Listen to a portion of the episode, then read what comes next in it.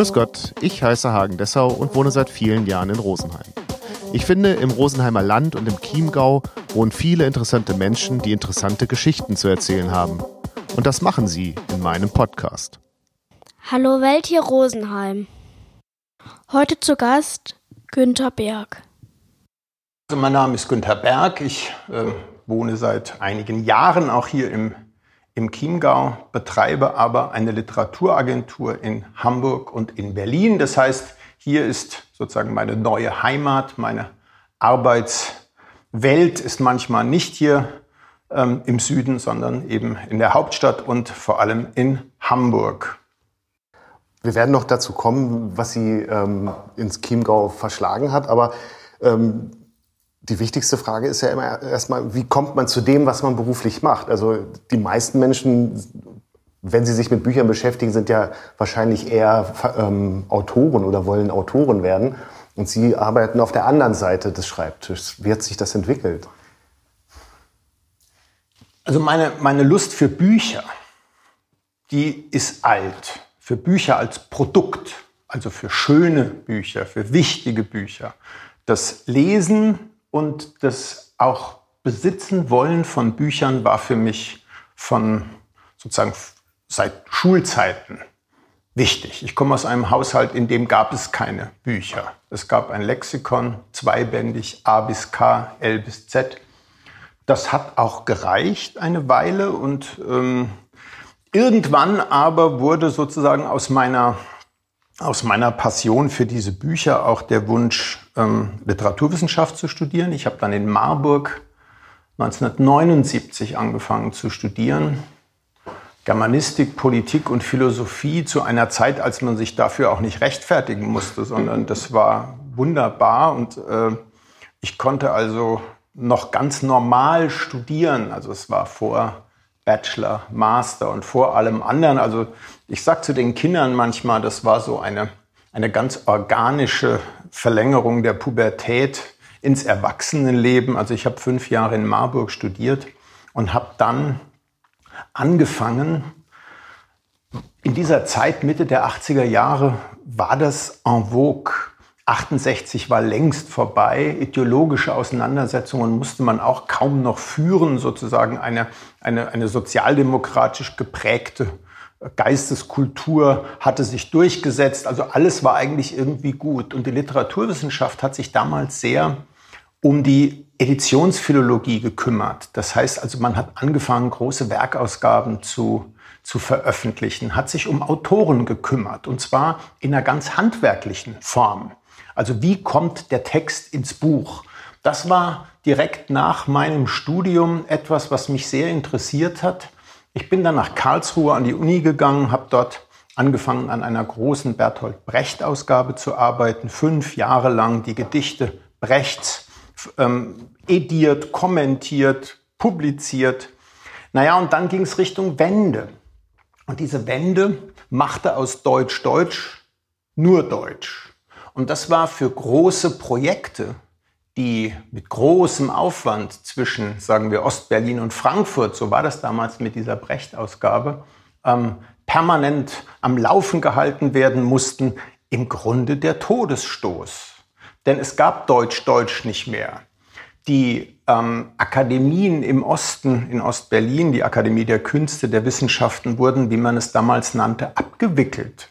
Das heißt, es gab diese Wissenschaftler von heute auf morgen nicht mehr. Die mussten irgendwie Autos verkaufen oder Versicherungen oder in der Kneipe arbeiten. Also ich habe das 89, 90 nicht nur als eine große Befreiung für viele Leute ähm, erlebt, sondern durchaus auch gesehen, wie wir Westmenschen den Osten in die Tasche gesteckt haben.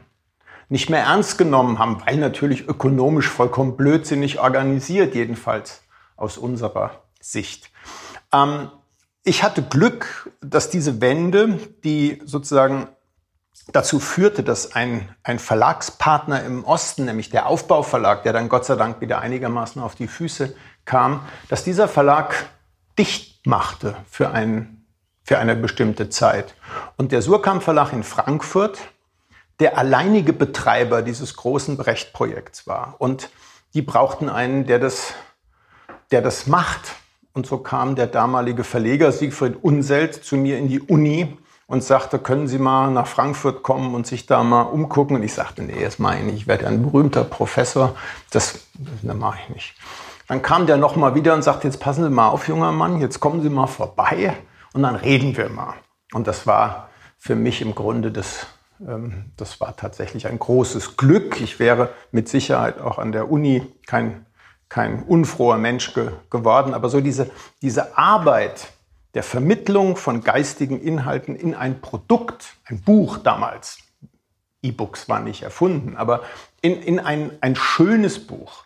Das ähm, war meine Arbeit dann über 15 Jahre in, in Frankfurt und das war eine tolle Zeit. Ich habe also von 1990 bis ja, 2004 bei Surkamp in, in Frankfurt gearbeitet, war am Ende der Programmgeschäftsführer für Insel und Surkamp, was natürlich ganz toll war.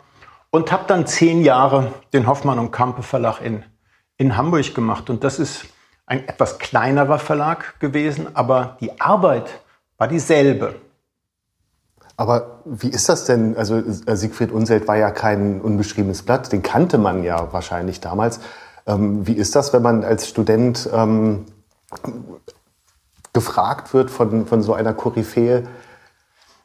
Vielleicht waren mir damals die Autoren des Verlags, und ich glaube, zwei Drittel meiner Bücher bestanden damals aus, aus Büchern, die da in Frankfurt gemacht wurden. Also für einen, für einen preisreduzierten Band der Walter Benjamin Werkausgabe oder der Ernst Bloch Werkausgabe reiste man also bis, in, bis nach Gießen, wenn man hörte, dass da am Bahnhof welche äh, ausliegen. Und das will für ähm, einen Marburger schon was ja, heißen. Ja, na, das war ja ein fremdes Land und, und so. Aber ich will, will damit sagen, also die, dieser Verlag war mir, war mir sehr vertraut. Aber ich hatte vielleicht noch mehr ähm, Hochachtung vor den Autoren, lernte dann diesen, diesen wirklich äh, unfassbar agilen und zupackenden Verleger kennen und äh, schätzen und der mochte mich und deswegen war unsere Zusammenarbeit dann, also im, im Grunde, als ich angefangen hatte, dort zu arbeiten, war das, war das in einer Art vertrauensvoll, wie man das vielleicht deswegen heute nicht mehr erleben kann, weil die meisten Leitungen in Verlagen sind Angestellte. Mhm. Siegfried Unselt war ja der Eigentümer seines, seines Verlags. Das heißt, er hat ähm, all diese vielen charmanten, ökonomisch vollkommen blödsinnigen Entscheidungen getroffen, die ein, ein Verlagsprogramm so, so, so tief und so bunt und so, und so schön machen. Natürlich auch zu Zeiten, als die Feuilletons dreimal so dick waren, wie sie, wie sie heute sind. Das heißt, es gab diesen Pakt zwischen Autoren, Verlagen und einer Presse, die sich um all diese Namen wie Adorno und Benjamin und natürlich die ganzen jungen Autoren, die dann irgendwann alle Büchnerpreise bekommen haben, ähm, gekümmert haben. Das war eine tolle, war eine fantastische Zeit. Ich meine, das ist heute nicht, nicht viel anders. Es gibt wunderbare Verlage, aber wenn Sie auf Siegfried Unselt äh, kommen, es, das, das sind schon Ausnahmeerscheinungen gewesen. Und deswegen, ja, das war eine große, ein großes Glück, dass der mich da eingeladen hat, nach Frankfurt zu kommen. Und wie ist das dann, wenn man mit, ähm, Sie waren ja vergleichsweise jung, ähm, wenn man dann mit gestandenen Autoren ähm, ins Gespräch kommt, nehmen die einen ernst? Naja, nun hatte ich das große Glück, dass Unselt mir überall ein, ein wirklich großes Vertrauen entgegenbrachte und auch ein Entree verschaffte. Ähm, es gab die Autoren, die, mit, denen, mit denen man leicht arbeiten konnte. Sees Notebohm, der bestimmte Ideen und Ansprüche an seine Bücher hatte. Ähm, große Familienestates wie Max Frisch oder Thomas Bernhard, mit dessen Stiefbruder ich die Werkausgabe angefangen habe. Das war Handwerk. Das waren freundliche Leute. Es gab die Autoren wie Peter Handke, die, die waren nie freundlich die waren zu Unselt nicht freundlich und sie waren auch zu mir nicht freundlich. Und das hatte was Strukturelles. Mhm. Ähm, also jede Reise und jede Begegnung war im Grunde schweißtreibend und am Ende unerfreulich. Aber für die Welt und für die Literatur hoffentlich produktiv. Ähm, ja, ähm, ich glaube schon, dass die mich ernst genommen haben, weil Autoren haben nichts anderes als ein einziges winziges Problem. Sie müssen schreiben. In dieser Phase ihrer, ihres Lebens sind sie dünnhäutig, unsicher, depressiv. Und wenn das Manuskript fertig ist, nach Jahren manchmal, muss es veröffentlicht werden, und zwar am besten morgen. Dann werden Autoren größenwahnsinnig. Und diese Amplitude zwischen tiefer Depression und, und absoluter Welteroberungsfantasie, das ist mir vertraut. Das finde ich toll. Das finde ich wirklich großartig, weil auf der einen Seite brauchen sie Trost, auf der anderen Seite kann man natürlich die Energie der Autoren und Autorinnen, das ist genau dasselbe, auch gut einsetzen dann und man kann sie schicken und wenn nicht gerade Corona ist, mit ihnen tolle, tolle Sachen machen. Also Autoren und Autorinnen dabei zu helfen, dass das Beste dabei rauskommt, was sie machen. Und Autoren können nichts anderes als schreiben. Jedenfalls richtige Autoren sitzen da und schreiben.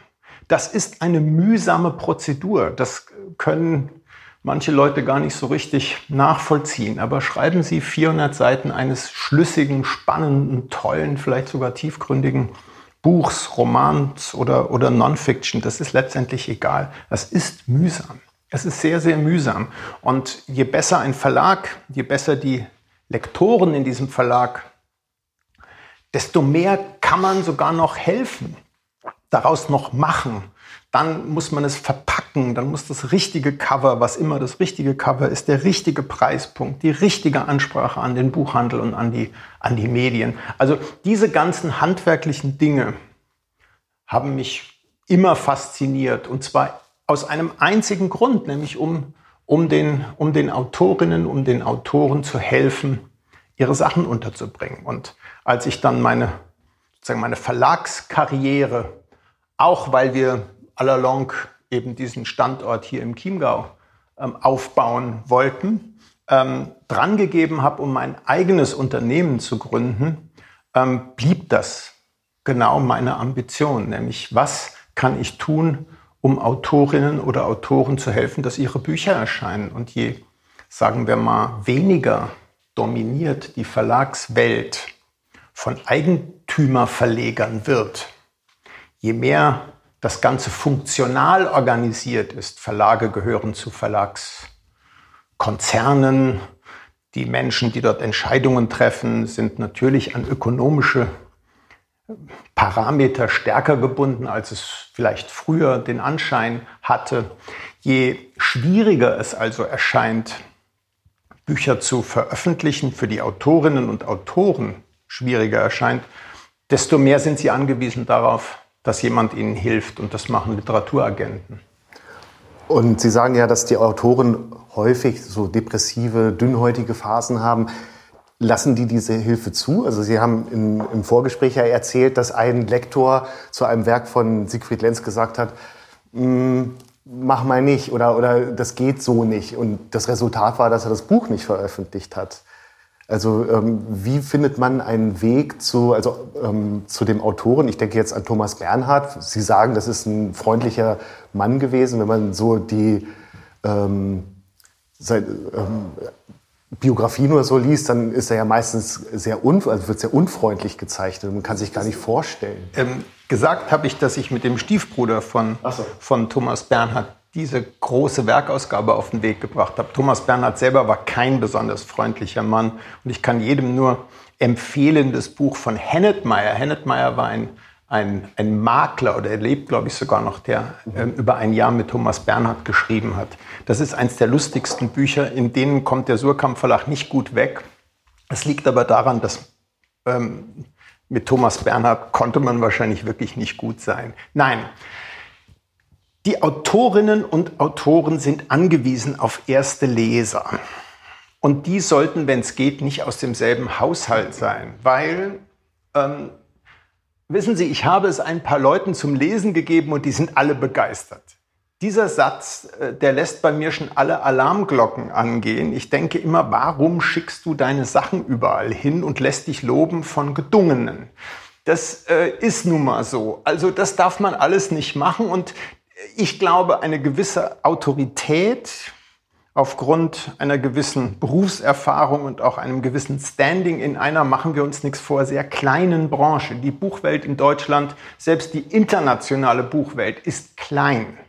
Also wer hier in Deutschland Entscheidungen trifft über die Annahme eines, sagen wir mal, literarischen Textes, die könnte man hier locker äh, zu einem Apero versammeln. Das sind sehr wenige Leute und das sind sehr gute Kollegen, das muss man sagen, also die ihre Programme im Blick haben und im Griff haben, aber diese Vermittlung zwischen der Autorin und dem Autor und diesem Verlag, das ist ja, es ist schon äh, nicht immer ganz einfach, weil selbstverständlich muss ich den Autoren versuchen zu erklären, bis zu welchem Punkt sie etwas entwickeln können. Ab einem bestimmten Punkt geht es nicht mehr besser. Oder sie können es nicht mehr besser. Mhm. Also muss man sagen, okay, jetzt, jetzt gehen wir damit raus und versuchen, den richtigen Verlag für, für dich zu finden. Oder aber ich sage, ich kann das nicht. Das, ich kriege das nicht los. Vielleicht kann es jemand anders. Vielleicht hat jemand anderer einen anderen Blick. Vielleicht findet jemand anders in seinem Exposé, das er mit dem Manuskript herumschickt oder mit dem er das Manuskript annonciert, einen anderen Ton. Und es gelingt, aber mir gelingt es nicht. Glücklicherweise bin ich mittlerweile wirklich so in der Situation, dass ich mir A, die Autoren eher aussuchen kann, die ich vertrete. Und das sind nicht immer leichte Autoren. Und das ist nicht immer, es ist sogar eigentlich sehr selten schnell verdientes Geld. Aber es ist total spannend. Es gibt einfach unter den Autorinnen und Autoren sehr, sehr spannende Leute. Und da mich Bücher und Menschen interessieren, ist das einfach genau der richtige Job für mich. Und wie gehen die dann damit um, wenn sie sagen, also äh, ich schaffe das nicht? Oder auch, dass sie sagen, ähm, es kann nicht weiterentwickelt werden? Beispiel. Eine junge Frau schickt aus Köln, die ich einmal in meinem Leben gesehen habe, Rebecca Braun. Ihr Buch erscheint im nächsten Frühjahr bei, beim DTV. Die schickt mir ein Manuskript, ich lese die ersten fünf Seiten und denke, guck, unverlangt eingesandt. E-Mail, Pling, Hallo, wie diese jungen Leute sind. Hallo, ich habe da ein Buch geschrieben und so. Ähm, das lese ich und denke, die kann wirklich schreiben. Und vielleicht hatte ich Zeit oder ich weiß es nicht, ich lese weiter und lese weiter und denke, Mensch, das ist zwar nicht so mein Genre, diese ganz jungen Autorinnen und Autoren, aber dann habe ich das zu Ende gelesen und wie geht man damit um? Dann habe ich die angerufen und habe der genau erzählt, wie ich das finde. Dann sagte die immer, okay, okay, okay, verstanden. Ich sage, was haben Sie denn verstanden? Dann sagte die, ähm, ich muss Lametta abhängen. Ich sage, genau. Du musst Lametta abhängen. Du musst es, du musst immer, wenn ein, also wenn du merkst, dass du dasselbe siebenmal gesagt hast, dann mach's doch weg. So, und dann kriege ich sechs Wochen später ein neues Manuskript und denke, guck, also das ist eine sehr freundliche Zusammenarbeit. Die hat nicht nur zugehört, war überhaupt nicht beleidigt, sondern hat sofort das gemacht, was ich glaube, was gemacht werden muss bis zu einem bestimmten Punkt und dann muss man sagen, jetzt könnten wir bis zum Ende unserer Tage an diesem Manuskript rum, rumwursteln, aber jetzt gehe ich damit raus. Und der DTV macht es und Filmrechte sind verkauft und, und, und, weil es einfach ein sauguter Text ist. Das ist eine, eine ganz junge Autorin, die wirklich hinguckt und in dieser modernen, diversen und vielfältigen und von Identitätsproblemen gebeutelten, nicht nur sagen wir mal, geprägten äh, Kultur junger Menschen, da guckt die wirklich sehr, sehr gut hin. Und das ist toll. Und da äh, freut es mich natürlich noch mehr, wenn man da einen Vertrag unterschreibt, der vielleicht noch nicht so, sagen wir mal, finanziell so attraktiv ist wie ähm, der, der neue Gorbatschow, den ich ja auch gerne, den alten Mann vertrete ich ja auch gerne international. Aber das ist ein eine andere, das ist ein ganz anderes Interesse. Bei diesen jungen Autorinnen und Autoren, da denkt man, Mensch, also stell dir mal vor, aus der wird was. Und die schreibt dir alle zwei Jahre ein Buch und entwickelt sich mit den ganzen Niederlagen, die sie dann möglicherweise auch hat, wenn die Verkäufe nicht so sind und dem Lob, das dann wieder viel auslöst in den, in den Menschen. Also das macht, macht, sehr viel, macht sehr viel Spaß. Und vor allem zu, die, die unterschiedlichen Textsorten, die unterschiedlichen Herangehensweisen an, an Leben, das ist, das ist total spannend. Und das ist in der Agentur auch spannend, weil ich habe eine, eine Mitarbeiterin in Hamburg, eine in Berlin und die lesen mit und machen und tun. Und, und man kann sich da gut austauschen und ab einem gewissen Punkt eben sagen, okay, diese Autorin nehmen wir an, die können wir gut leiden, die kann gut schreiben, mit der kommen wir klar und haben eben nicht permanent Vermittlungsprobleme. Wenn ich was blöd finde und ich darf das nicht sagen, dann hat es, dann hat es gar, keinen, gar keinen Sinn. So, sondern das ist, ich meine, machen wir uns nichts vor, das ist ein wirklich verflixtes Vertrauensverhältnis. Die Leute schicken ihnen Texte, in denen sie ihr Innerstes nach außen stülpen, oft. Und also wenn, wenn ich da jetzt meinem Agenten oder, oder meinem, meinem Lektor nicht vertraue, also dann kann ich es auch lassen. So. Sie haben eingangs gesagt, dass Ihnen wichtig, wichtige und schöne Bücher am Herzen liegen. Ähm, das war so die Motivation, sich mit Literatur auseinanderzusetzen. Ähm, ist, es, ist Ihnen das gelungen in, Ihrem, in Ihrer Karriere bei ähm, Hoffmann und Kampe und ähm, Insel Surkamp? Ja, immer wieder. Also immer wieder. Ich meine, diese Werkausgaben, ähm, ich sitze ja gerade hier und, und bearbeite mal wieder einen Band der, der großen Hamburger ähm, Gesamtausgabe der Werke von Siegfried Lenz. Ähm, ganz unabhängig davon, dass ich glaube, dass das eine gute Ausgabe ist, weil die Kommentare sachdienlich sind und, und einen guten Ton haben und so, ist das eine wahnsinnig schöne Ausgabe. Das heißt, das ist, das sind Bücher, die die nächsten, wenn sie nicht abbrennen, die nächsten 500 Jahre locker überstehen. Bestes Papier, toller Druck, wunderbarer Satzspiegel.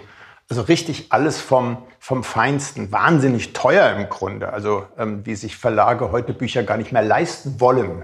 Also wirklich auch das Haptische, das Anfassen ja. und so, das spielt für Sie auch eine Rolle. Naja, ich meine, nehmen Sie mal ein gescheit gemachtes Buch mit einem schönen Satzspiegel, mit einer schönen Typo, mit ein einer schönen Schrift. Der Satzspiegel ist, Sie klappen ein Buch auf und Sie denken, das sieht aber schön aus. Oder Sie klappen ein Buch aus und Sie denken, ich weiß gar nicht, wo ich es anfassen soll, weil egal, wo ich es anfasse, decke ich immer ein Stück vom Text zu, weil die offenbar Papier gespart haben oder Sie haben den Satzspiegel einer Hardcover-Ausgabe auf eine kleinere Taschenbuchausgabe gelegt. Mhm. Also das Handwerkliche, Bücher zu machen, wir haben doch total schöne Verlage mit einer endlos langen Tradition, außer Surkamp, die sind immerhin 60 Jahre alt, Hoffmann und Kamp ist bald 300 Jahre alt, aber nehmen Sie die Münchner Kollegen von CH Beck, das ist der, der Hit, was die an Büchern machen, also auch als Produkt, da geht nichts raus, was nicht wirklich, äh, sagen wir mal, traditionellen ähm, Darbietungs- und Rezeptionsformen folgt. Denn man, das Buch ist ein uraltes Medium. Es hat sich ja wirklich überhaupt nicht verändert, nicht mal von der Größe. Also offenbar gibt es irgendeine, tja, ein, ein, ein geheimes Einverständnis, dass man vor 300 Jahren die Bücher schon so gemacht hat, dass sie so groß sind, wie sie halt sind und in Regale passen und ähm, die Seiten so aufgeteilt sind, dass man sie gut lesen kann, die Zeilen nicht zu lang sind, damit man nicht müde wird beim, beim Lesen, der Durchschuss die Größe der Buchstaben. Also da gibt es einfach, wie soll ich sagen, Standards, die zu uns als, als Rezipienten, als Menschen passen und die über Bord zu werfen, finde ich ganz, ganz blödsinnig. Ich meine, das E-Book war für mich weniger ein, also es war eine segensreiche Erfindung. Sie nehmen einen, einen Reader und haben dann da einen Haufen Zeug drauf und können damit herumfahren aber ähm, dann verändern sie die Schriftgröße und es bricht quasi alles in sich zusammen. Also man reduziert den Text auf einmal auf Sinn. Mhm. Das ist bei, bei, das ist meines Erachtens, nimmt man dem Text was weg. Also ein, ein schön gedrucktes, toll gedrucktes Buch ist, ist etwas, was einen richtig beeindrucken kann, finde ich. Wenn man will. Wenn man nicht will, ist das nicht, ist das nicht schlimm. Aber auf Ihre Frage lang äh, geantwortet, noch mal ganz kurz. Ja, das ist mir immer wieder gelungen. Also ich habe, äh, das ist mir sogar öfter gelungen, dass, dass ich Bücher gemacht habe und auch äh, ökonomisch im Hause durchgesetzt habe, weil schöne Bücher meistens auch ein bisschen mehr Geld kosten in der Herstellung, die dann, also dass man Preise sind, die man gewonnen hat für, für ein schönes Buch oder ob das Publikum das Feuilleton sagt, wow, das ist ja echt ein, ein tolles Buch, tolles Papier, toller Umschlag, ganz wunderbar. Sie haben es eben schon angesprochen. Ähm, Sie äh, verwalten den Nachlass von Siegfried Lenz. Äh, wenn ich das richtig gelesen habe, hat die Familie sich an Sie gewandt. Es war ein bisschen anders, sondern ich habe Siegfried Lenz kennengelernt 2004. Noch bevor ich bei Hoffmann und Kampe angefangen habe oder 2003, ich weiß das nicht mehr ganz genau. Jedenfalls, als klar war, dass ich aus Frankfurt weggehe und gehe nach Hamburg, ähm, hat mir der damalige Eigentümer, mit dem ich da in Vertragsverhandlungen war, die Familie Ganske, den Autor vorgestellt, weil natürlich einer ihrer wichtigsten Autoren, auch den, der jetzt diesen Verlag leiten soll, kennenlernen sollte. Das war, wenn ich lieber auf den ersten Blick, aber dann ein tiefes Einverständnis in viele Dinge, die Menschen, die in dieser Branche über Jahrzehnte, eher noch viel länger als ich, tätig waren, miteinander geteilt haben, wie man neudeutsch sagt. Also da, da, brauchte man über nichts mehr zu, zu reden. Ich hatte seine Sachen gelesen. Ich mochte diese, auch diese große Spannweite zwischen dem masurischen Exotismus von Suleiten über die Deutschstunde, die ein, ähm, das kann man gar nicht oft genug sagen, das ist ein fantastisches Buch. Das ist ein richtig, richtig gutes Buch und leider Gottes sind viele durch die Mühlen des Abiturs gedreht worden und, und, und fassen da nicht mehr hin. Aber das ist ein wirklich fantastisches Buch, das man als ganz junger Mensch möglicherweise gar nicht so richtig in, in seiner ganzen Breite wahrnehmen kann. Also jedenfalls mit Lenz kam ich nicht nur gut klar, sondern ich mochte den mhm. und der mich. Und da wir beide in Hamburg waren, dann trafen wir uns auch relativ oft. Dann starb seine Frau, seine erste Frau, und das war schon ein Schlag für jemanden, der im Grunde nur rauchte und schrieb. Dass man essen muss, hatte er gehört, aber das war ihm nicht wichtig. Also der schrieb den ganzen Tag mit einem Kuli von oben links nach unten rechts, ohne Rand. Wenn sie die Zettel gelocht hätten, würde das, wäre das passiert, was der Philologe Textverlust nennt, weil also das ist ein Nachkriegsphänomen wahrscheinlich, dass man die Zettel wirklich ausnutzt. Der Tod der Frau führte dazu, dass er so auf einmal einsamer wurde, als ich ihn vorher so wahrgenommen hatte. Und das brachte uns noch mehr zusammen, also inklusive meiner ganzen Familie. Und ähm, naja, und vor allem wurde, wurde er sagen wir mal, wurde unsere Zusammenarbeit auch bei den letzten neun Büchern, die er noch geschrieben hat danach, enger. Also das erste, der erste große Brocken war die Schweigeminute, ein Manuskript, das er Jahrzehnte vorher angefangen hatte. Und das dann 2000, wann sind wir damit rausgekommen? Ich glaube 2008 ist die Schweigeminute erschienen und das war eine das war wirklich ein, ein spektakulärer Erfolg. Ein schmales Buch über die Liebesgeschichte eines Schülers zu seiner Englischlehrerin. Mehr ist es nicht. Ein, ein fantastisches Buch. Schmal, gut erzählt, ähm, gut konstruiert mit Vor- und Rückblenden. Also überhaupt nicht kompliziert, aber, aber sehr literarisch. Ähm, und das war eine, eine wirklich enge Zusammenarbeit. Wir haben in Dänemark gesessen, wir haben in Hamburg gesessen und haben aus diesen, habe diesen Text fertig gemacht. Und da merkte ich, dass ich wirklich carte blanche hatte bei ihm. Ich konnte also an diesen Texten machen, was ich für richtig hielt. Ähm, und musste das auch nicht ab einem gewissen Punkt nicht mehr diskutieren. Also wir duzen uns dann und das war irgendwie, ähm, ich sagte, ich würde das so und so machen. Er sagte, macht es doch alles so. Naja, und, und das ist natürlich im Grunde ein Glücksfall, weil dann wird man auch ökonomisch besser arbeitsökonomisch. Also man muss nicht äh, jemanden, der Angst hat vor seinem eigenen Text, permanent von irgendwelchen Korrekturen überzeugen, sondern er sagt, das machen wir jetzt, dann erschien dieses Buch unfassbar erfolgreich. 250.000 in den ersten anderthalb Jahren, also erfolgreicher als die Deutschstunde je, je hätte sein können, auch bei jüngeren Menschen wieder. Dann kamen noch ein paar andere Bücher, die Landesbühne. Wir haben ein, ein, also eine, eine, zwei Novellen, die wirklich total spannend sind, ganz interessant, ähm, die er da gemacht hat. ähm, neue Erzählungen, die wir gebracht haben. Er hat noch mal ein Stück geschrieben. Wir haben ein Tagebuch, das er geführt hat, als er 1961, 62 durch Amerika reiste. Er war kein Tagebuchschreiber, aber Lilo, seine damalige Frau, konnte nicht mit.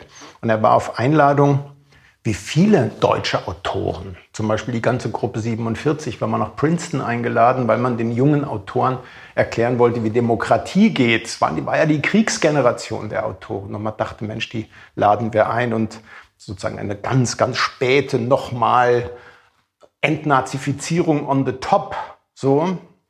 Er fuhr alleine, er war eingeladen, wunderbar betreut und reiste sechs Wochen durch durch, durch Amerika. Und darüber hat er, oder davon hat er ein Tagebuch geschrieben, damit Lilo zu Hause, gab ja kein WhatsApp und Telefonieren war teuer und aufwendig, damit sie dann zu Hause davon etwas erfuhr. Und dieses Tagebuch lag irgendwo rum.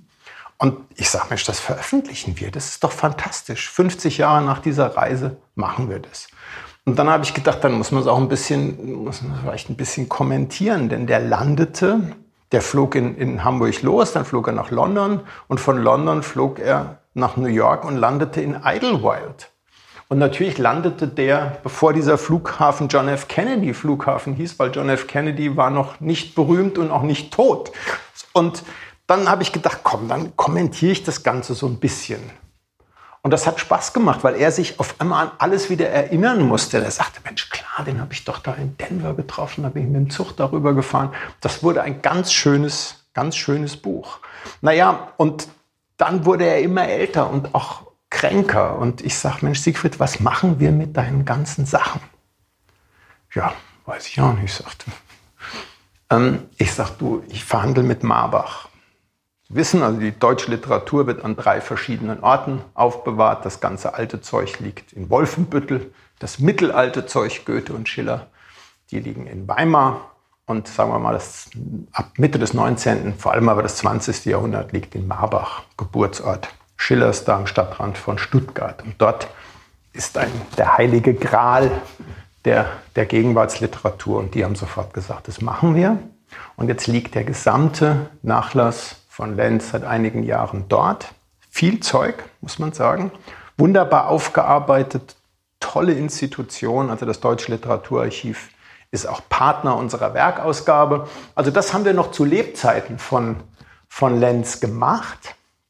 Ähm, wir sind da hingefahren, da war er wirklich, also es war ein gutes halbes Jahr vor seinem Tod und hatten dort einen grandiosen Abend.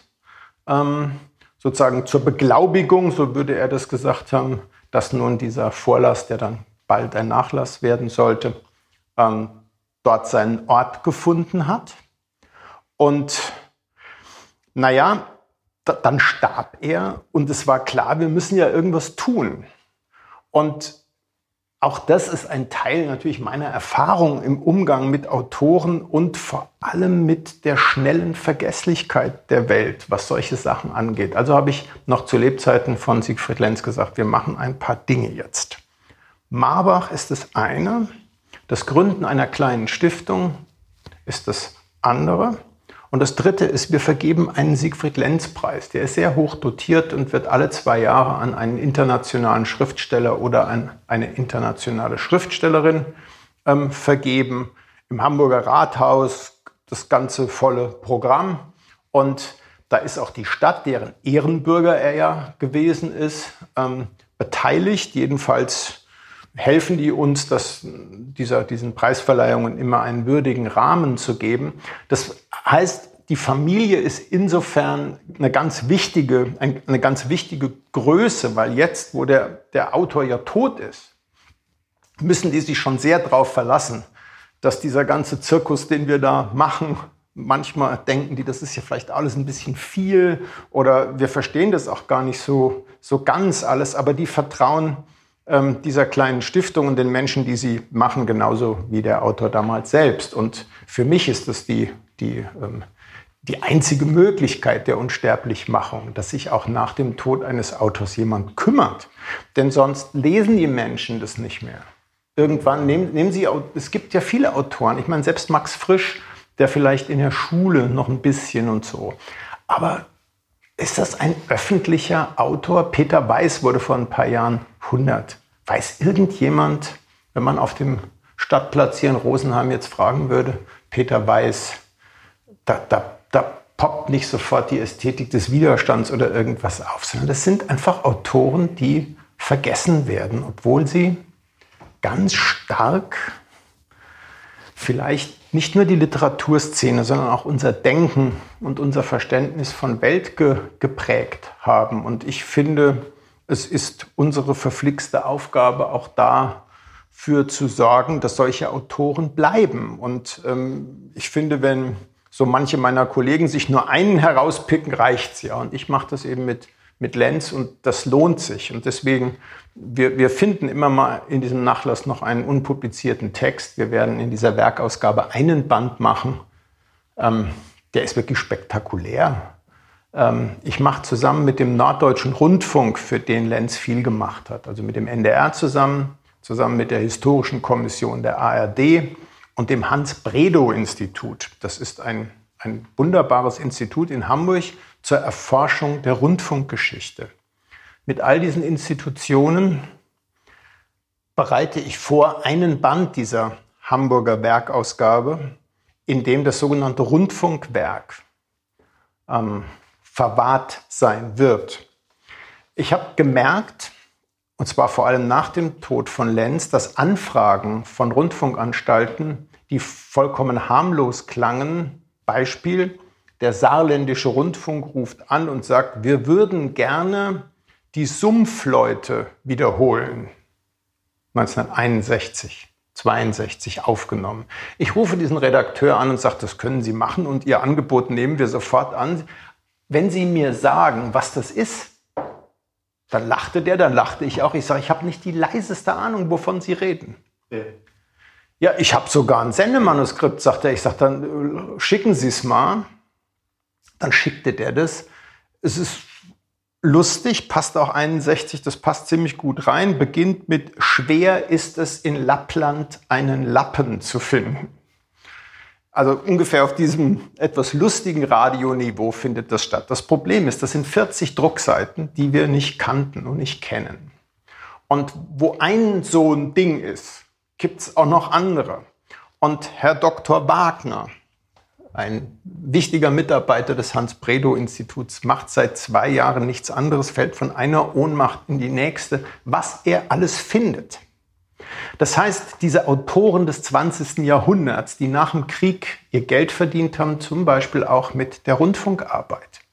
Das sind viele. Nehmen wir nur Martin Walser, äh, der sogar Redakteur beim SWR war äh, und viele andere. Die jedenfalls haben für den Rundfunk viel gearbeitet. Und vieles blieb dann da. Das wurde gesendet, vielleicht sogar als Sendemanuskript aufbewahrt, vielleicht auch nicht.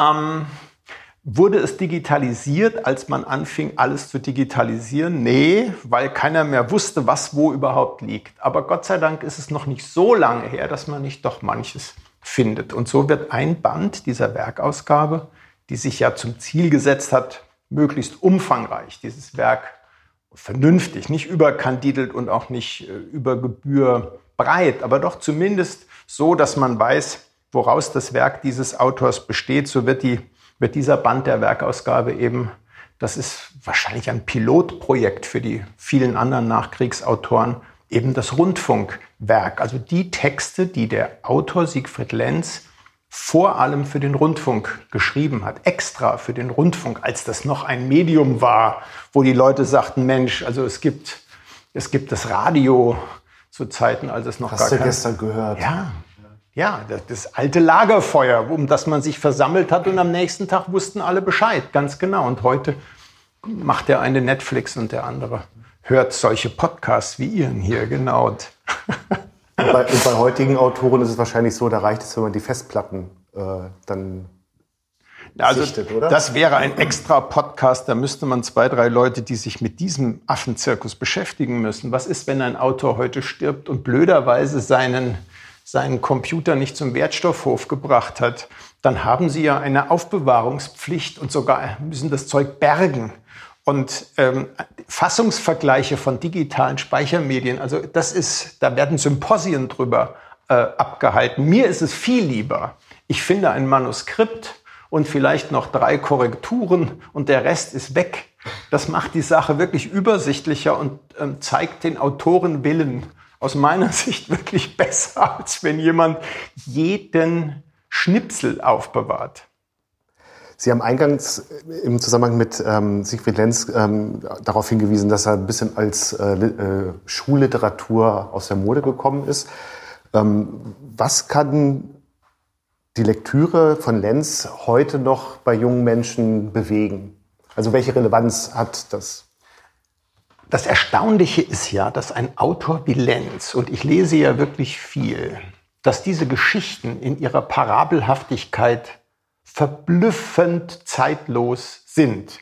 Also Boy meets Girl und was treibt die Menschen um? Daran hat sich wirklich nicht viel geändert in den letzten 100 Jahren. Die Konflikte, die erwachsene Menschen aushalten müssen in, sagen wir, in extremen Situationen. Und Gott sei Dank haben wir keine Kriege auszuhalten im Moment. Die finden sich bei Lenz in, in verblüffender Art permanent wieder. Also ob es eine dieser 120 Kurzgeschichten ist, die er, die er geschrieben hat, ganz kurze, wie der sechste Geburtstag über den Tod eines Kindes. Und dieses Kind rettet quasi durch den Tod, durch Krankheit die Mutter, die alkoholkrank ist. Also eine winzige Geschichte, vier, fünf Druckseiten. Total beeindruckend. Ob es die Schweigeminute ist, die man im Grunde schon in der neunten oder zehnten Klasse lesen könnte. Und natürlich immer wieder die großen die großen Romane und die Deutschstunde. Man kann über die Zeit des Nationalsozialismus, wenn es nicht darum geht, nur, und das meine ich jetzt überhaupt nicht reduzierend, aber sich zu konzentrieren auf den Holocaust oder zu konzentrieren auf die Kriegshandlungen, sondern in dem Moment, in dem ich verstehen will, was in diesem Deutschland möglicherweise total schiefgelaufen ist, dann muss ich dieses Buch lesen. Das ist, also man, man kann es eigentlich gar nicht besser erzählen. Und das wird nicht alt, das ist das Schöne daran, weil der Konflikt, den dieser Maler mit diesem Polizeiposten Ruckbühl irgendwo am letzten Zipfel Deutschlands kurz vor der dänischen Grenze aushalten muss, diesen Konflikt erleben wir an jeder Grenze und den erleben wir in jedem Dorf und den erleben wir im Grunde an jedem Gartenzaun. Und einmal ist es eingebunden in eine große historische Konstellation wie, wie den Krieg. Und einmal ist es nur eingebunden in irgendeinen Konflikt, den, den Menschen miteinander haben und sie kommen nicht raus. Also die, die, die, die, sagen wir mal, die Aktualität von Lenz ist in, in, in vielfacher Weise anders begründet, als nehmen Sie seinen Zeitgenossen Hans-Erich Nossack. Hans-Erich Nossack, ein Autor, der lange in Frankfurt, aber auch in Hamburg gelebt hat. Ich habe immer mal wieder versucht, diese Bücher, das Werk ist gar nicht schmal, vielleicht doch mal wieder auf die Beine zu kriegen. Sie lesen 20 Seiten und Sie wissen, es ist uralt. Uralt. Und das ist bei Lenz überhaupt nicht so. Das Schöne ist, Sie nehmen eine dieser Geschichten, Sie wissen nie, von wann die sind. Also er geht nie her und historisiert seine eigenen Geschichten dadurch, dass er allzu viel Lametta dranhängt, wiedererkennbares Zeug, Autotypen, Jahreszeiten, Jahreszahlen. Das kommt alles nicht vor. Es spielt alles in einer, in einer literarischen, wie Faulkner zum Beispiel. Es spielt alles in einer literarischen Welt. Und das macht diese, macht diese Texte also für mich jedes Mal laufe dann immer hier rum, erzähle das meiner Familie, wie verblüffend, äh, also wie gerissen diese Texte eigentlich sind, obwohl der Autor kein gerissener Autor war. Aber dadurch, dass er mit einer einzigen Frage an seine Texte gegangen ist, nämlich immer, siehst du's?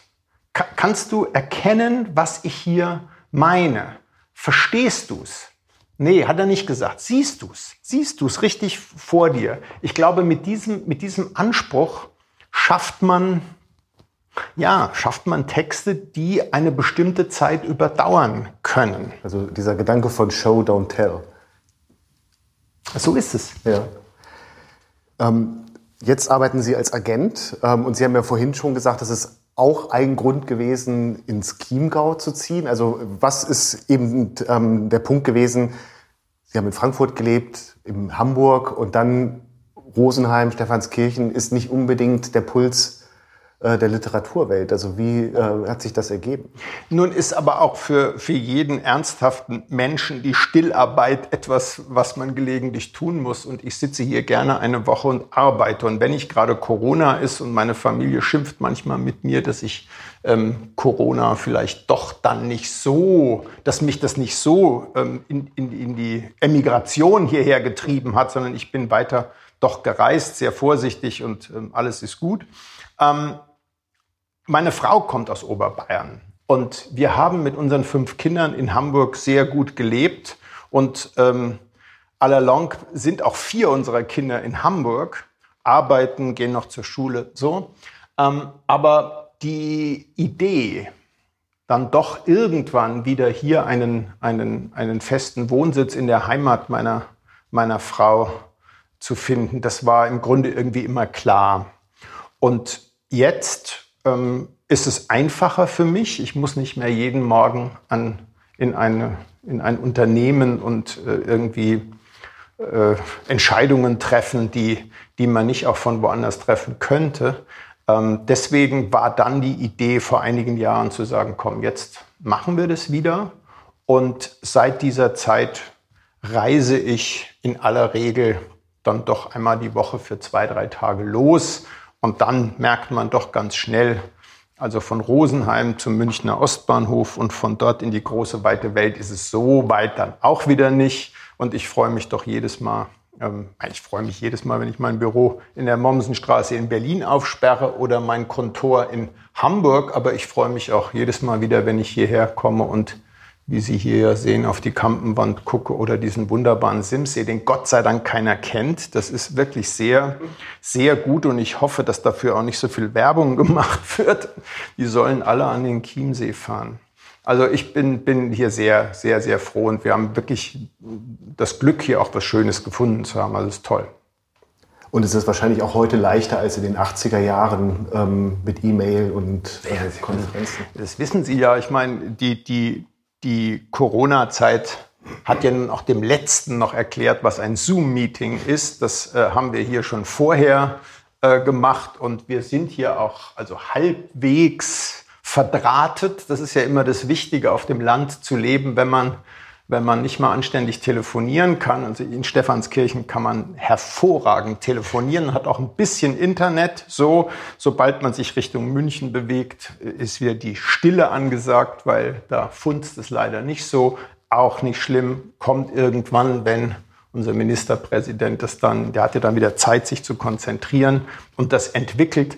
Also das ist wirklich etwas, das, das Einzige, was das Landleben sozusagen dann unterscheidet, ist die Versorgung ähm, mit den Dingen. Also, und damit meine ich vor allem eben ein schnelles Internet ist schon was, ist schon die Voraussetzung für viel. Das muss man sagen. Ansonsten gibt's ja hier Briefkästen und so. Also das ist alles, alles bestens und die Post wird hier auch ganz verlässlich abgeholt. Nein, nein.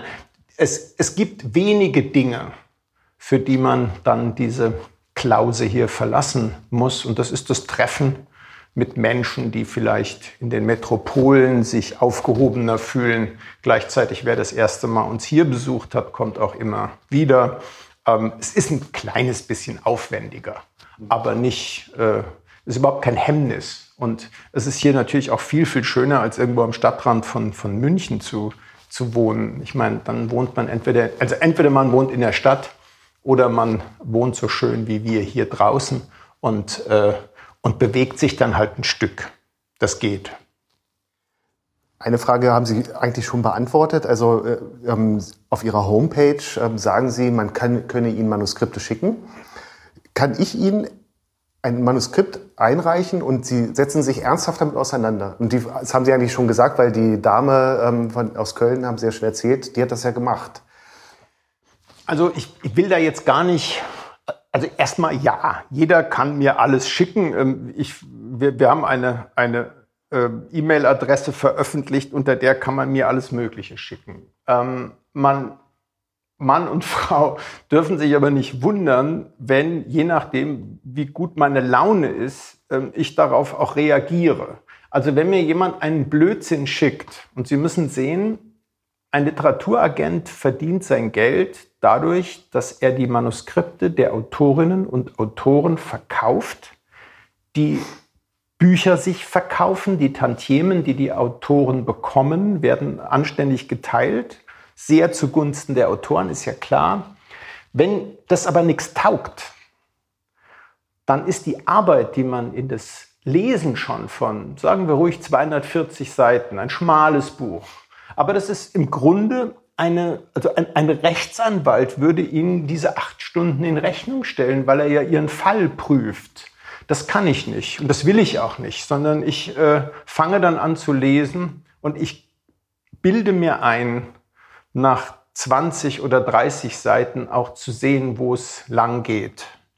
Und es gibt fast, glaube ich, niemanden, der keine Antwort von uns bekommt. Und wenn es eine ist, also ich glaube, dass das Genre, in dem Sie unterwegs sind, dass die Textsorte, die Sie da anpeilen, das, das, das ist nicht meins. Ich kann nicht alles machen. Also ich kann Kinder- und Jugendbuch nicht wirklich. Das ist einfach eine, ein Genre, das kann ich nicht. Ich bin kein Ratgebermensch. Also ich verstehe nichts von Ratgebern. Ähm, weil ich sie selber vielleicht auch zu wenig benutze. Reiseliteratur ist nicht meine Spezialität, sondern wir sind wirklich auf das, auf das harte Sachbuch, je klüger, desto besser und auf, auf die Literatur ähm, konzentriert, sagen wir es so. Also wenn es vom, von, der, von der Textsorte her nicht passt, was gar nicht bedeutet, wenn nicht einer um die Ecke kommt und hat also ein, ein sensationell schönes Kochbuch geschrieben und man denkt, das ist doch jetzt echt klug. Und wo hat er seine Informationen oder sie her? Dann würde ich immer sagen, komm, also für ein gutes Buch finden wir immer einen Verlag. Aber so, ich habe da mal was geschrieben und eigentlich bin ich sonst was, das, das wird nichts. Also das wird deswegen nichts, weil ich lieber mit, ich meine das jetzt gar nicht despektierlich, mit richtigen Autoren arbeite. Also mit Leuten, deren Arbeit das ist, weil es ist auch meine Arbeit, ähm, diese Texte dann äh, unter die Verlagskollegen und dann unter die, unter die Leute zu bringen. Also das ist mir schon lieber, wenn die Ernsthaftigkeit, mit der die Agentur das betreibt, ähm, auf die Ernsthaftigkeit, mit der die Autorin oder der Autor ihr Geschäft betreiben, trifft. Das ist ähm, lohnenswerter. Sie haben vorhin gesagt, also, äh, also mit der ähm, Autorin aus Köln, ähm, das ist ein guter Text. Also ich habe das jetzt so verstanden, ein guter Text hat wenig Lametta und hat eine in sich geschlossene, mit wenig Referenzen versehene Welt, die eben einen gewissen Zeitraum überdauert. Ja, und ein guter Text vielleicht überdauert dieses Buch auch nicht die nächsten 20 Jahre. Ich habe ja keine Ahnung, aber erstmal verblüfft er mich. Das heißt, da ist eine Autorin, die findet eine Sprache, die ist erstmal nicht ungewöhnlich. Also das, das finde ich schon mal gut, wenn die Sprache selber dem Inhalt nicht im Weg steht, sondern wenn jemand Kafka, ähm, du guckst irgendwo rein und da liegt einer und hat sich in einen Käfer verwandelt. Das ist ja sprachlich und stilistisch erstmal erstmal nicht besonders äh, doll. Das ist inhaltlich ein Skandal. Äh, ja, aber das ist mir lieber. Also mir ist lieber, jemand schreibt Subjekt, Prädikat, Objekt und das, was er oder sie da beschreibt, ist irgendwie ein Ding. Und so ist das mit dieser Rebecca Braun. Die, die, die greift nicht zu, zu eigenartigen Vokabeln oder stilistischen Kapriolen. Sie beschreibt einfach eine Geschichte mit einer Personage, wie sie wie sie modern und, und, und zeitgemäß ist, mit Konflikten, die junge Leute haben und mit Trauer um Dinge, mit Verantwortung für so. Also ich, wissen Sie, wenn jemand die Welt nicht durchdringt, kann er sie auch nicht beschreiben. So einfach ist es. Und die Beschreibung muss nicht kompliziert sein. Und mit Lametta abhängen meine ich auch, wenn die Beschreibung darüber, wenn also die glitzernde Beschreibung dem, der mangelnden Durchdringung im Weg steht, dann merke ich das und leider merkt Minchen Bindegrün da draußen auch. Und äh, dann gibt es nur zwei Möglichkeiten. Entweder ich, ich bleibe im Genre, das heißt, ich schreibe Liebesromane, wo ganz bestimmte Dinge auch vielleicht gar nicht sein sollen, weil man die auch nicht liest, um seine eigenen Probleme äh, gespiegelt zu bekommen, sondern man liest sie deswegen, weil man denkt, na, wie wäre denn eine Welt, wenn es diese Probleme nicht gäbe? Ähm, das kann man machen, aber auch dafür sind wir nicht zuständig oder jedenfalls nicht richtig. Ähm, es gibt so Zwischenfelder der ganz jungen Literatur, wie so New Adult Geschichten, wo man denkt, na, da muss man über manches hinwegsehen, weil doch noch die Menschwerdung, ähm, die, die Verwirrung der Gefühle manchmal so mit sich bringt. Aber auch das zu beschreiben ist nicht leicht, ohne dass es der reine Kitsch ist. Und, und deswegen, also jede Textsorte braucht ihre Bewertung. Und wir sind für manches mehr zuständig als für was anderes. Aber ich nehme jeden guten Text, egal worüber er oder sie schreiben wollen, gerne. Aber eben nicht, wenn ich mich langweile, da bin ich mit meinem alten Freund Reich Ranitzky einig. Langweilig darf es, wenn es geht, nicht sein. Sind Autoren von dicken Büchern faul? Es gibt dicke Bretter, die kann man nicht dünner machen, glaube ich. Also die Deutschstunde hat auch, 650 Seiten. ja, wenn man sie anständig druckt. Sagen wir es anders. Ich habe große Hochachtung vor Autoren, die dünnere Bücher schreiben können. Wir haben den, den, den Lenzpreis einmal Julian Barnes ver, verliehen ein britischer Autor, dessen Bücher von Mal zu Mal dünner werden und die von Mal zu Mal jedenfalls nicht schlechter werden. Also die Komplexität von Welt auf 200 Seiten zu beschreiben, ist natürlich verdammt schwer. Wer das kann, The Sense of an Ending ist ein spektakulär gutes Buch. Das sind wirklich nur 200 Seiten. Auch wieder eine Liebesgeschichte, ein junger Mensch und eine ältere Frau warum eigentlich und was passiert da. Das ist ein ganz gutes Setting, weil man die Generationen, den Skandal, das Unmögliche, das Begehren, das sich ja wiederum auch andersrum zutragen kann, das hat Lenz ja mit der Schweigeminute auch äh, sich auf einmal vorgenommen, ganz, ganz merkwürdigerweise. Ähm, ich habe große, große Hochachtung vor Menschen, vor Autoren, die keine ja, überflüssigen Sätze brauchen die dranbleiben an ihrer Geschichte und wo jeder Satz irgendwie, pff, man denkt, meine Güte, und du, vielleicht sogar muss man nach drei, vier Seiten mal wieder, mal wieder aufhören. Und ich kriege eben keine Tolstoyschen Exkurse. Das ist auch eine andere Sorte. Also wenn ich heute Fontane lese oder, oder, oder lese den, den Nachsommer, da ist Sprache, selbst Handke, den ich es ist kein angenehmer Mensch, aber ich, es ist sogar gar kein angenehmer Mensch. Und es gibt vieles gegen ihn zu sagen, aber es ist ein guter Autor. Das ist jemand, der mit Sprache einfach umgehen kann. Und wenn Leute mit Sprache umgehen können, dann können sie auch ein paar Seiten mehr schreiben. Aber wenn sie merken, dass jemand ins Plappern kommt, dann mögen sie das nicht lesen. Und, und als, ge, ge, sagen wir mal, als erfahrener Leser oder als erfahrene Leserin merken Sie das, wenn, wenn auf einmal, ja, wenn, wenn das Lametta glitzert und nicht mehr der Tannenbaum sichtbar ist. Können Sie noch zu Ihrer ähm, Freude und Freizeit lesen? Naja, klar. Oder, oder lesen also, Sie? Nein, ich, ich, wir, wir, schauen Sie, wir haben fünf Kinder und meine, meine Frau ist nun auch wirklich sehr engagiert im Job, aber auch was die Welt angeht. Also wir, wir, wir reden viel und diskutieren viel und machen und tun viel. Und ich bin nun ähm, älter als meine Kinder. Und wenn die bestimmte Dinge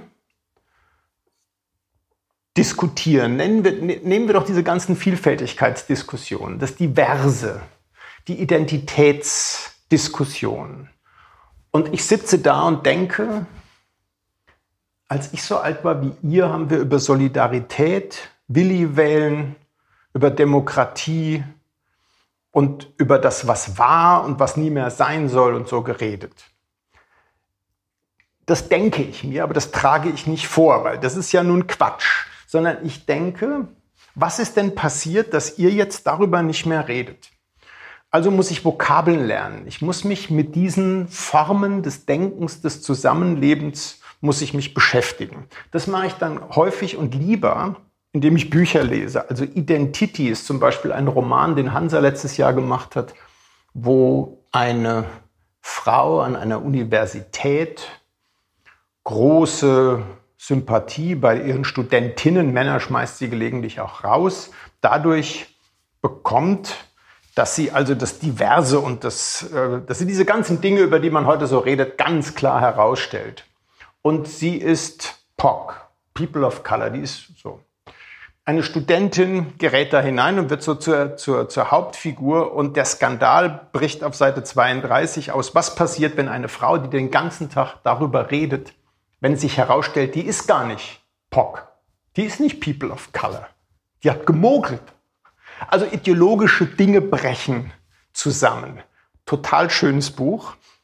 Nach 100 Seiten hatte ich sozusagen verstanden und habe dann den Rest leider habe ich dann nicht mehr nicht mehr gelesen. Ein anderes Buch, ähm, The Vanishing Half, die verschwundene Hälfte. Dasselbe, ganz anderes Setting, aber das Lernen von unserem Blick auf Eigentümlichkeiten der Welt, Hautfarbe, Rasse, Vokabeln, die wir nicht mehr sagen dürfen. Macht es Sinn? Wahrscheinlich. Aber was ist denn da gewesen, als das noch möglich war? Also was, was, was bedeutet was? Und das kann man in, in Romanen, das kann man in Literatur, wie ich finde, viel eindrücklicher, wenn man es kann, viel eindrücklicher schildern als in, sagen wir mal, in aufgeregten äh, äh, Feuilleton-Artikeln oder irgendwie in, in Talkshows.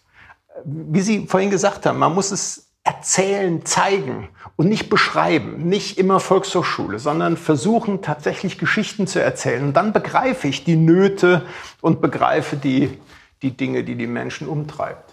Und dann zum Abschluss noch ein Roman für den Sommer, für die Hörerinnen und Hörer, von dem Sie sagen, Leute, das solltet ihr lesen. Also ich, wie gesagt, kann ja nicht sagen, lest jetzt alle die Deutschstunde. Das, das hört dann auch, das hört sich schon wieder so nach Pädagogik an. Also lest die Deutschstunde, wenn es wieder, wenn die dunkle Jahreszeit beginnt äh, und ihr mehr Zeit habt. Aber wirklich The Vanishing Half, die verschwundene Hälfte einer amerikanischen Autorin, ist für mich ein sehr modernes Buch.